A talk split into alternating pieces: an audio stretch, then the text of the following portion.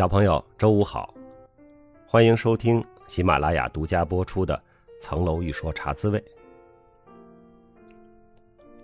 上周刚刚说过应对夏季暴雨的事儿，这周河南的一些地方就发生了严重的城市内涝，还有水灾，人被困在地铁里、汽车里的视频让人看了非常的揪心。在抗灾的过程中，我们也看到了许多平凡的英雄。温暖的好人好事，有些战士和警官一边救人，还顺便把受困的小动物救起来。被长时间围困在火车上的人们，有序地分发着食品，让老人孩子先得。我还看到中牟县的阜外医院，救援队直接把冲锋舟开进了医院大厅，这些画面非常让人感动。我最早知道中牟县还是看京剧《捉放曹》知道的。陈宫是中牟县的县令，抓住了从洛阳跑出来回山东老家的曹操。水还没有完全退去，请在河南的小朋友注意安全的同时，尽量多帮助身边的人。另外，新闻上说南京也出现了新的疫情，请秦淮河两岸的小朋友也要多加注意防护。上周播了书稿中的一章。感谢小朋友的指点和评论。有小朋友说这是高考满分作文，啊，这么说肯定是好意了，但是我还是体会到了一种二十三年来没什么长进的意思。开玩笑啊，谢谢你的鼓励。今天再播一段高光与低谷，大家来评一评。我接受过一些采访，来自媒体的或者来自法学院学生的，其中常常被问到一个问题。你职业生涯里有哪些高光时刻？我的回答都是没有。如果需要我又打鸡血又撒狗血的说上一通，我也能说。项目签约了，交割了，上市了，特别高光；合同仲裁打赢了，特别高光；收到了客户或者领导的热情赞扬，特别高光；合作多年的年轻律师成了合伙人了，特别高光。君和又拿了什么市场大奖、最佳雇主大奖，特别高光。其实这都是些高兴的事儿，但是在我心里算不上高光时刻，亮度没有那么大，而且也就是高兴一下也就过去了。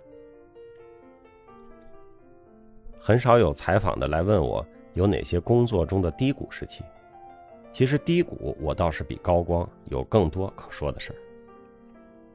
我在当律师的前两三年非常不适应那种高节奏、高压力的环境，我一度认为自己是进入了最不适合自己的行业。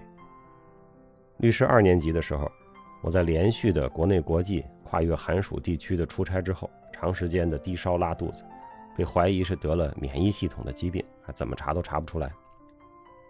做律师的前几年，我时不时会粗心，犯一些文书上的错误。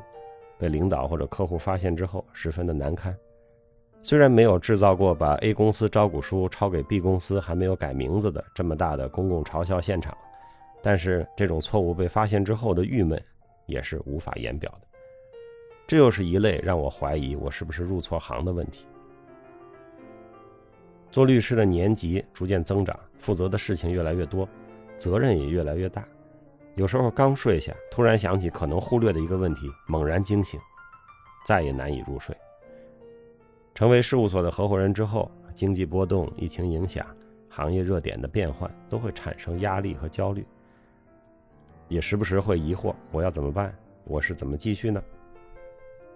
所以综艺节目导演采访我的时候问我：“你能一句话概括做律师的感悟吗？”我说：“就是闲时慌死。”忙时烦死，这八个字儿应该可以概括过去二十年的一切心理波动。相比高光啊，低谷更让人成长。回首过往的自己，还有他人的各种高低时刻，我发现没有过不去的高光，但是可能有走不出的低谷。高光再亮，也持续不了多久，终究会过去的，留下的只是几个水晶奖杯和吹牛的谈资。低谷却可以持续很久，低谷是沉重的脚步，是无奈的叹息，是无望的颓唐，是自我否定的怀疑。在职业低谷里实在走不出去的人，最简单的办法就是换个工作，甚至换个行业。也有更严重的，职业低谷给人带来的身体和心理上的疾病，需要很多努力才能痊愈。职场新人大多都想追求高光时刻，尽快的闪亮几下，让人记住。如果我们把职业生涯拉长到十年、二十年的维度看，高光时刻你肯定会有，同时低谷也会随时降临。毕竟高光时刻无法持久，低谷却可能改变人的职业航线。与其刻意制造高光，不如做好迎接挫折和低谷的准备。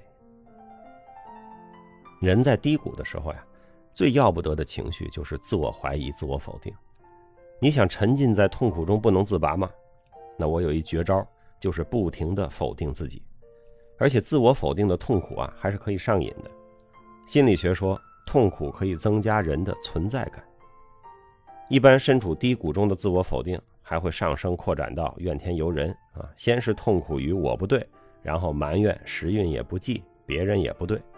但是时运和别人又会反过头来让人自责：我怎么就没有利用好时运呢？我怎么就没有把握好和别人的关系呢？于是怨天尤人一番之后，谴责就又回到自己身上来了。身处低谷之中，不怨天不尤人，更不要埋怨自己。有人问。那夫子还说反求诸己呢？你不从自己身上找原因吗？从一般的原则上，我十分支持反求诸己，而且也尽量的身体力行。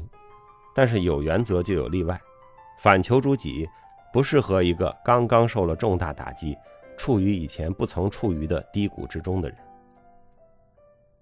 诸葛亮在舌战群儒的时候说过：人得了重病，要先用迷粥以印之，喝药以服之。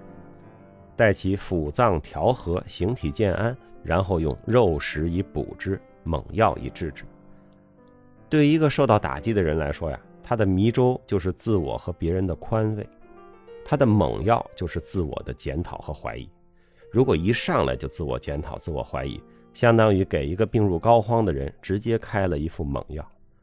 孔明先生说：“若不待气脉和缓，便以猛药后喂，欲求安保。”成为难以。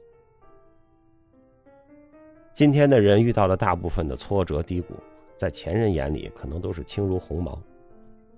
中国古代的第一职业是当官，尤其是科举兴盛之后，几乎所有读书人都是奔着这一条路来的。那在他们的职业生涯中，挫折低谷甚至危险，那是今人无法比拟。在唐朝，你可能下了来俊臣的冤狱；在宋朝，你可能在党争中流放岭南，在明朝你可能在金殿上被按倒打屁股，在清朝你可能搞改革搞变法丢了脑袋。中国古代残酷的政治和无上权威对人的职业道路和人生命运的任意摆弄，反而给如何面对挫折和低谷这个课题积累了无穷无尽的心理学材料。作为官员的职业生涯充满了风险和不确定。有的人一生中被贬的时间大大超过了他做官的时间。这些有很高文化素养的官员，千百年来创作了无数诗篇、散文和绘画，以至于中国诗和画都有很重要的一路主题，叫千折诗文和千折山水。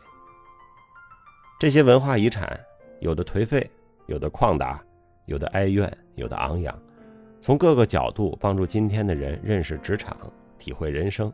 搞好心灵建设。小时候语文课天天要背诵、默写古诗，很烦。那时候我很怀疑这些背诵默写有什么用，唐诗宋词再好也是古董啊，熟读一万首也不能靠写古诗来实现四化吧。现在我却有点明白了，这其实就是中国人的心灵课，是给未来做准备的。唐诗宋词不仅仅是让人欣赏文学、学习历史、磨练文字的教科书，更是传载人生态度和教人身心安稳的真经。这些诗文存放在心中不显眼的地方，到了某个与古人通感的心理关头，就会自然的吟唱出来。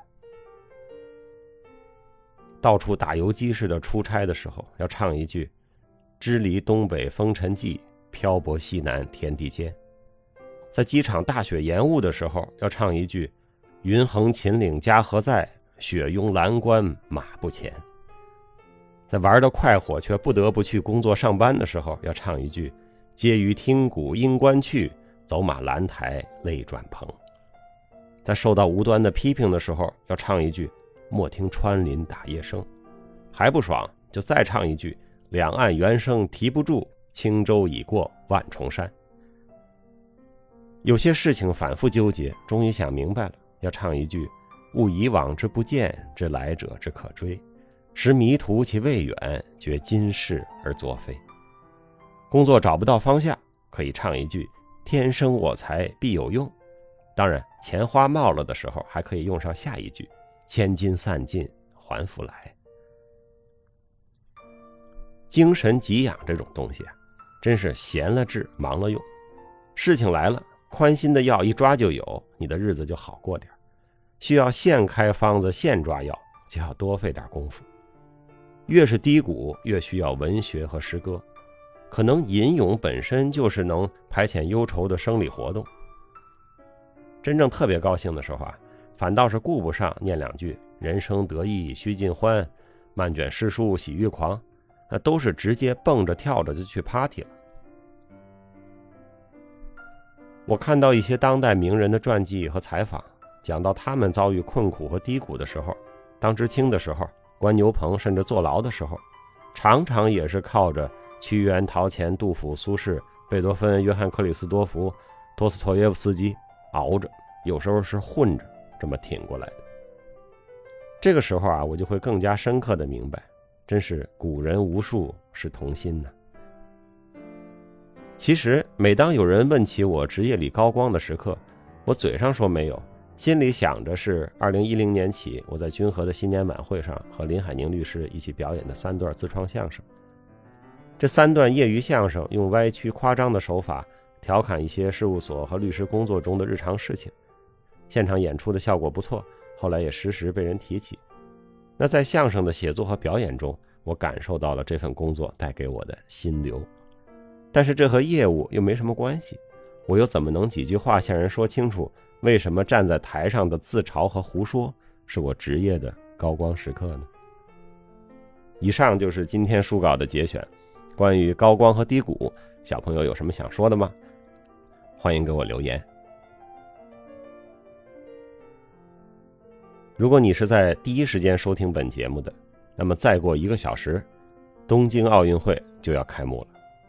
经过了漫长的筹备和推迟。奥运圣火终于要点燃，我们期待东京呈现出一届令人难忘的奥运会。